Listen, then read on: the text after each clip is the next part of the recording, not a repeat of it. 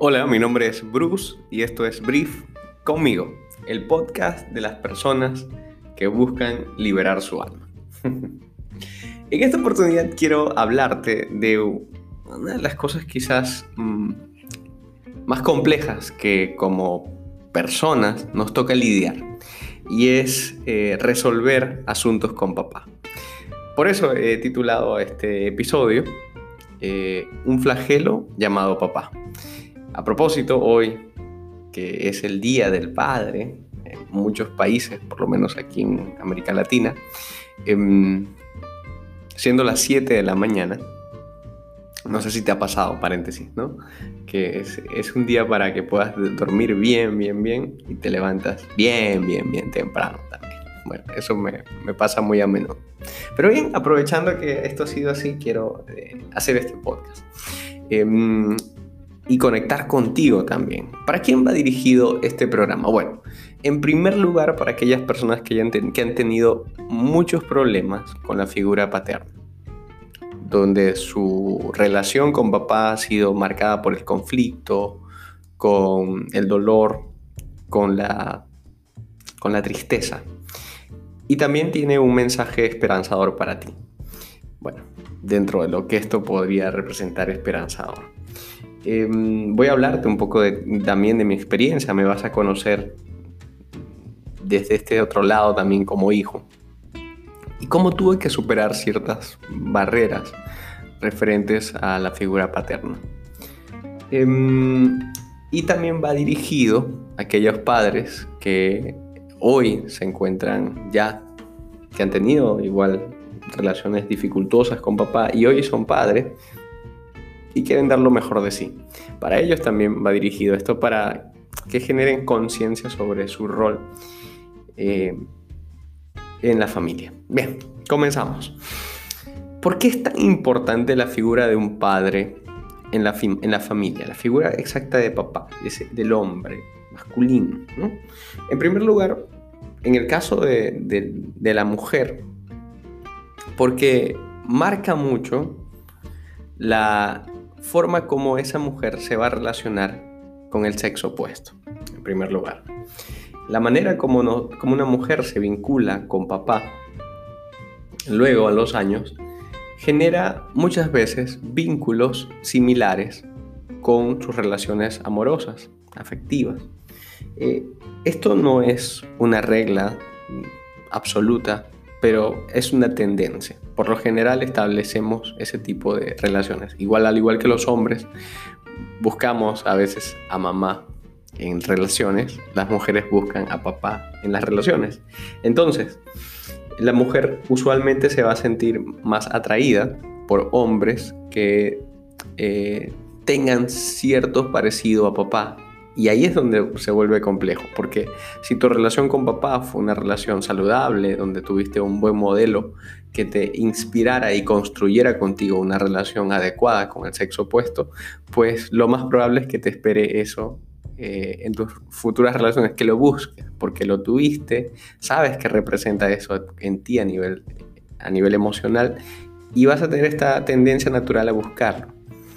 Caso contrario, si eh, tuviste una mala relación con papá, fue conflictiva, tuviste un padre quizás eh, muy proveedor en el lado económico, como suele ser, pero bastante, bastante eh, precario en el lado afectivo, entonces probablemente también busques este tipo de vínculos de manera natural con los chicos hasta que no lo hagas consciente y lo trabajes.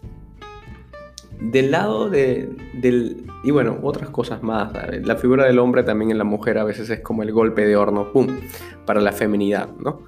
Eh, si bien es cierto, la mujer construye su lado femenino a través de cómo es mamá y cómo es mamá femenina también. Eh, ojo, ahorita estoy hablando de temas netamente eh, generales, ¿no? Hablar de las excepciones que tienen que ver con género y con preferencias, lo voy a dejar para otro espacio. Em, entonces te decía que aunque mamá, en el caso de la mujer, termina siendo esta quien construye la percepción, la autopercepción femenina, Eh, por ejemplo, ¿no? si mamá se viste de tal forma, entonces la hija se viste de esa forma, busca eh, parecerse a mamá, pues es papá quien da el golpe de horno, el que afirma con sus palabras, por ejemplo, diciendo cosas como, oye, qué bella te ves, como, como niña, me encanta la niña que eres. Eh, ese tipo de cosas también van haciendo que la mujer termine construyendo su feminidad.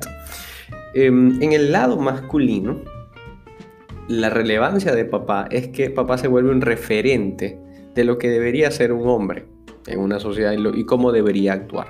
Recuerdo, por ejemplo, tener cerca de 13, 14 años y papá ya no vivir conmigo, preguntarme cosas en momentos muy puntuales diciéndome cosas como, ¿qué haría papá en este momento? Si lo tuviese en este momento, sabría qué hacer. Su ausencia generaba en mí esas esos lapsos de estrés y ansiedad eh, y obviamente tristeza, ¿no? Por, por no estar conmigo. Y reconozco que eso no solamente me pasa a mí, le pasa a muchas personas. Yo como terapeuta y como psicólogo pues atiendo a, muchos hombres y mujeres también eh, y puedo tener de primera mano su información y cómo han tenido que lidiar con la ausencia de papá y no tener este referente masculino. Eh, papá representa eso para el hombre, un modelo, un modelo a seguir. Y de hecho en los primeros años de infancia se vuelve como nuestro superhéroe. Pero bien, esta es un poco la importancia y por qué cuando hablamos de, de flagelo hablamos como de esta sensación de falta que tenemos en la sociedad. La figura paterna en nuestra sociedad es una figura ausente, es una figura que suele debernos muchas cosas. Eh, cuando uno evoca la palabra mamá, eh, generalmente viene, ¿qué viene a tu mente, por ejemplo? ¿Qué viene a tu corazón? Probablemente sensaciones de ternura, de gratitud, eh, de admiración, cariño por esa persona que dio todo por, ti. Pero muchas veces, si haces este ejercicio conmigo, de evocar la palabra papá, quizás en tu caso pueda venir más bien sensaciones del tipo siento que me debe, ausencia, tristeza, melancolía, eh, o, o, una sensación ambivalente sentimentalmente, no saber cómo sentirte frente a eso. Eh, y eso tiene que ver con esto, porque papá Em, y, su ausencia, la gran deuda que tiene a la sociedad. ¿no? Hoy quiero hablarte de, también de mi experiencia, pero también de cómo, cómo salir de ahí, cómo, cómo mejorar tu relación con esa figura de autoridad.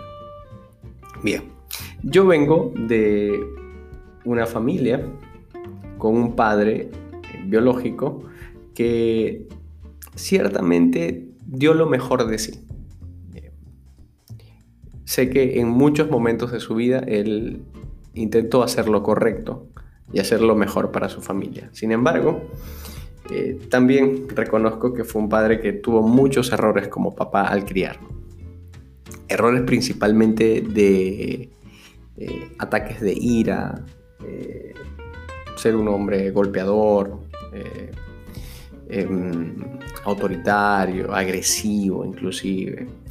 Eh, que hoy en día a la distancia le he dado respuestas a esas formas de ser. Eh, que detrás de eso hay un niño con miedo, por ejemplo, que no sabe que, cómo lidiar con la vida adulta y que, bueno, sus hijos terminan pagando muchas veces esos platos rotos. Pero bien, mi experiencia con papá biológico fue una experiencia, si se quiere, en, varios puntos, clínicamente traumática, debo decirlo. Eh, y en otros pues fue, fue buena. Eh, en aquellas cosas que, por ejemplo, esto lo hago para empatizar contigo, ¿no? A veces los psicólogos podemos tener, o las personas pueden hacerse una, una idea de que nosotros somos seres perfectos y que no tenemos un, pasado que, que, nos acompaña. Y realmente sí lo tenemos. Eh, parte de mi experiencia con papá fue bastante conflictiva. tuve que crecer al lado de un padre autoritario, donde cuando él llegaba a casa, por ejemplo, era como si llegaba, llegara Dios. Y si él tenía que hacer una siesta, no podía haber ruido, no podía haber bulla. Recuerdo cuando llegara papá, su llegada a la casa no era una llegada que me generaba expectativas positivas, todo lo contrario. Sentía miedo cuando llegaba, rápidamente apagaba el televisor, apagaba las cosas, si jugaba Nintendo lo apagaba también y, me iba a un rincón. Em, y no era muy agradable porque su figura no generaba respeto, generaba más bien miedo en mí y en mis hermanos.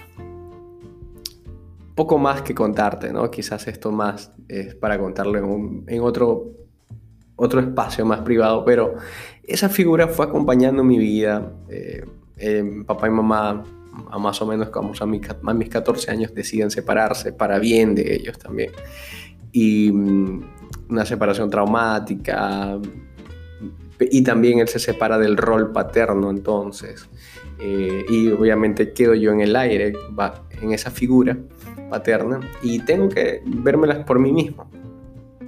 En ese contexto de vérmelas conmigo mismo, evidentemente sentía esa ausencia, ¿no? De ese referente masculino, ese referente de mi propio sexo, con quien yo necesitaba identificarme y también obviamente desarrollaba conflictos con la figura de autoridad masculina, profesores, eh, policía, gente que representara a papá.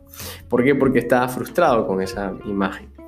Eh, para suerte mía, conozco una persona, quien luego se volvería mi padre adoptivo, eh, él se llama Daniel Díaz, y un hombre bastante, admirable, con muchas cualidades, eh, y que tenía también este otro lado sensible que permitió conectarse profundamente conmigo y a quien le debo muchas cosas y a quien estoy bastante agradecido también por ser mi padre adoptivo y quien honro eh, a través de este podcast que ahora se lo voy a enviar. Eh, Daniel me enseñó muchas cosas de la vida, me enseñó a, hacer oficios, a arreglar cosas eléctricas, herrería, carpintería, eh, todo esto que se supone que, entre comillas, hace un hombre o para lo que de manera evolutiva, biológica, estamos un poco más adaptados. Y de esa manera las, las pude hacer, me conecté con esa parte masculina de mi esencia y construí una figura de hombre basada en el respeto a otros hombres, el cariño, el poder. Recuerdo la primera vez cuando él me dijo, te amo, hijo. A mi padre biológico nunca lo ha hecho eh, y tampoco obviamente lo espero, es algo que simplemente no sucedió. Eh, mi padre adoptivo, recuerdo que me, la primera vez que me dijo, hijo, te amo, para mí fue la, la, experiencia más incómoda, una de las experiencias más incómodas que, que he podido vivir, pero que tú sabes que muy, muy, muy dentro de ti te agradan, te hacen sentir bien. Eh, recuerdo que él lo decía muy a menudo, como él sabía que me, que me incomodaba y, y, justamente lo hacía por, por eso, para romper esa incomodidad. Un padre bastante sanador en muchos aspectos. Em, hasta que terminé pues eh, queriendo esa forma de cariño de parte de él, que se veía reflejado de muchas formas, a través de sus servicios, de la ayuda y la asistencia que me podía dar, y también desde esa parte afectiva eh, verbal. Hasta que hoy en día él, yo lo llamo Derry, por ejemplo, eh, y, nos hablamos con mucho cariño. Ya él me dice, te amo hijo, yo también te amo papá. Y, obviamente eso rompe muchas cosas, nos hace ser, conectar a los hombres con una parte de nosotros que es tan esencial y tan escasa, pero al mismo tiempo es tan saludable, la ternura. Y la ternura no tiene que ser cursilería barata, por ejemplo, ¿no? La ternura también puede ser, eh, hombre, tú si, me escuchas, es, primero es bastante, nos hace ser vulnerables, cercanos, eh, pero también conectar profundamente con otros hombres sin necesidad de poner en riesgo nuestra masculinidad. Em, y, desarrollamos estas relaciones tan saludables. Y esto fue parte de mi relación con mi padre adoptivo. No todo fue color de rosas. Yo también tuve que filtrar muchas cosas en mi relación con él porque tampoco fue un hombre perfecto. También tuvo sus sombras, pero como, a ver, si venía de un lugar bastante tóxico, dañino para mí, este otro lugar obviamente se volvía un oasis, ¿no? Un buen refugio.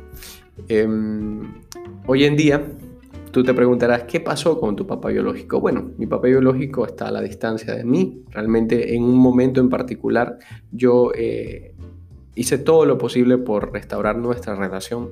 Sin embargo, penosamente lo encontré en el mismo lugar. Y cuando hablo de lugar me refiero no a un espacio geográfico, sino a un lugar mental, a un lugar emocional, que no había lamentablemente avanzado en su proceso de cambio. Esto me generó mucha compasión por él. De hecho, recuerdo haber tenido una conversación con él ya más grande en la universidad yo, diciéndole, papá, quiero que sepas que quiero que pasemos la página, que mm, quiero que perdonarte por todo lo que ha pasado, quiero que eh, simplemente hagamos por y cuenta nuevas y volvamos a, tener una relación de la que vale la pena vivirla, Y mm, así fue por un tiempo, realmente nos ayudó, pero quizás mis sombras, junto con las de él, hoy nos tienen distantes. Em, es una situación que al igual hoy en día, como todos, yo la tengo todavía como una asignatura pendiente, un poco más trabajada, convengamos, de lo que representó en su momento, eh, pero todavía pendiente. Tengo muchas cosas que agradecerle a él, también a mi padre biológico. Viví muchos momentos muy, muy importantes y aquí quiero detenerme, porque justamente esto es lo que yo veo en consulta, que es lo que se vuelve complejo para muchas personas. Cuando intentan eh, desarrollar una, una visión de papá y sanar esa área de su vida, muchas veces como hemos vivido eventos muy traumáticos con la figura de papá, con la relación con él, a veces relaciones abusivas, de poder, eh, agresivas, viviendo daño físico, psicológico, verbal, eh, como en mi caso y como también quizás en muchos casos de muchas personas que me pueden escuchar a través de este podcast, desarrollar una, una nueva narrativa de nuestra relación con papá se vuelve vital. ¿Por qué? Porque en muchos casos también hubieron muchos eventos buenos, y muchos recuerdos memorables con papá. Pero claro, como estos otros fueron muy, muy fuertes, fueron muy dramáticos, quizás terminan nublando o empañando esos otros que también lo fueron buenos, ¿verdad? Y entonces ese pasado le colocamos varias frazadas, lo metemos en un cuarto oscuro y no queremos visitarlo porque nos hace daño, porque no nos gusta. Eh, y porque le hemos puesto una, una etiqueta gigante que significa esto es lo peor. Eh, o, es una experiencia muy desagradable y dolorosa. ¿no? Pero justamente ahí, cuando yo hice este trabajo de ir a ese cuarto oscuro, de revisarlo, de... Y debo decir que aquí mi padre adoptivo fue una de las personas que me ayudó a, a sanar, ¿no? Por lo menos él abrió la puerta y ya yo hice el resto. Em, de visitar ese cuarto oscuro, también me di cuenta que hubieron muchas cosas entrañables, memorables, que rescato de esa relación con mi padre biológico. Eh, un par de ellas, por ejemplo, recuerdo que él me decía, eh, hijo, tú eres inteligente, pero lo que te hace falta es hablar. me daba una, cal una, de cal y una de arena. Eh, recuerdo haberme asistido, llevarme de la mano, por ejemplo, de un lugar a otro, cuidarme, protegerme, poder, como su hijo, dormir al lado de él, descansar, sentirme seguro. Y ese tipo de cosas también son rescatables. Y es importante ir al pasado, revisarlo, para traer de allá también eso, sanar lo otro, eh, lo que fue vergonzoso, lo que fue doloroso, dañino, eso hay que sanarlo, sí. De hecho, ahorita voy a compartir contigo algunas claves para que sanes esas áreas. Eh, pero también es, vale la pena rescatar, rescatar aquello otro. ¿Por qué? Porque la, historia que nos contamos de nuestro pasado tiene mucho que ver hoy en día con nuestra autoestima, con nuestra confianza, con nuestra identidad. Si nosotros desarrollamos una narrativa de nuestro pasado, dolorosa, dañina, suprimiendo todos esos otros momentos que también fueron buenos, terminamos teniendo una vida melancólica, triste gris, porque el pasado nos hace esa referencia. Pero si tú te permites desarrollar una nueva narrativa donde introduzcas este tipo de elementos que también son memorables, eh, que también son, valen la pena guardarlos, pues construyes un mejor pasado. Y cuando lo miras, lo miras con un poco más de agrado, con un poco más de amabilidad. Entonces, en tu camino por, eh, por sanar el pasado, es importante, fundamental, que vayas a esos cuartos oscuros. A veces, es cierto, ir solo no va a ser posible Primero porque te va a costar un mundo, segundo porque quizás no quieres ir, o tercero porque puede ser muy doloroso ir para allá. En especial tengo pacientes que han tenido que ir hacia ese pasado para hablar cosas de abuso sexual, por ejemplo, temas relacionados a abusos de poder, como te decía, ¿no? temas ya de daño físico, psicológico y necesitan la asistencia de un terapeuta para que pueda ir y ayudarlos también a salir de ahí. Em, y bueno, si ese es tu caso, te animo, te animo a una de las mejores inversiones que quizás puedas darle a tu vida, que es tú mismo, tu salud emocional, por ti, porque te lo mereces y porque también la gente a tu alrededor lo, quizás hasta lo merezca más. Em, entonces, si ese es tu caso, te animo a que comiences un proceso terapéutico. Em, desarrollar una nueva narrativa, te decía, de tu relación con papá, ¿verdad? Ese fue mi camino, por ejemplo, rescatar cosas que también fueron valiosas y memorables con papá. Y quizás ese pasado que hoy es, que evoca en mí temas agridulces, es mucho más, eh, es mucho más manejable que ir hacia un pasado donde todo es desastre y trauma. Bien, si tú quisieras empezar a, eh, a sanarle la relación con tu papá, permíteme comentarte por lo menos tres claves que son parte también de mi experiencia, ¿no? Lo primero es que seas amable con la historia de tu papá. A mí me ayudó mucho a entender que él también fue hijo y que tuvo una historia, lamentablemente, mucho más traumática que la mía. Eso no significa que lo justifico, no, simplemente significa que acepto de dónde viene. Él, él sigue siendo ese niño y sigue siendo también un humano. Además, él que quizás te maltrató, que quizás fue ausente en tu vida, eh, como en la mía, sigue siendo ese niño que está ahí eh, agachado, escondido debajo de la mesa, porque también quizás tuvo un padre que no fue lo mejor para él. Entonces, claro, cuando desdibujas esta imagen del padre perfecto que tendría que darte todo lo que, y lo ves como alguien que te debe, más bien, eh, nunca vas a arreglar tu relación con él. Todo lo contrario, se va a afianzar tu rencor, tu odio. Eh, pero cuando tú ves más allá del dolor, más allá de tu rencor, puedes ver que detrás de eso también hay un niño que está ahí muy, muy probablemente suelto, que una vez lo dejaron herido, que una vez le fallaron y allá se quedó y no supo cómo reparar esa falta. Quítale el rótulo del padre perfecto que debió ser o el padre presente que debió ser. Te animo a que le quites ese rótulo y te voy a y creo que eso te puede ayudar a optar entonces por tener una perspectiva de abundancia y de gratitud frente a él y no de deuda. Primero, primero de mis tips que puedo darte para esto y que me ayudó muchísimo a mí entenderlo no justificarlo, simplemente entender. En segundo lugar, algunos padres están realmente lisiados. Fíjate, existen padres que, como el mío, tuvieron una infancia tan traumática que, o una adolescencia traumática, o quizás no fue tan traumática, pero las percibieron de esa forma. Y, pero lamentablemente quedaron rotos. Sí, hay personas que quedan rotas y que realmente es como si tú le dijeras a un ciego, oye, qué chévere está el cielo hoy, ¿no? ¿Lo ves? O, animaras a una persona que es paralítica que camine. Sería cruel con esa persona, ¿verdad? Bueno, lo mismo sucede con muchos de nuestros padres.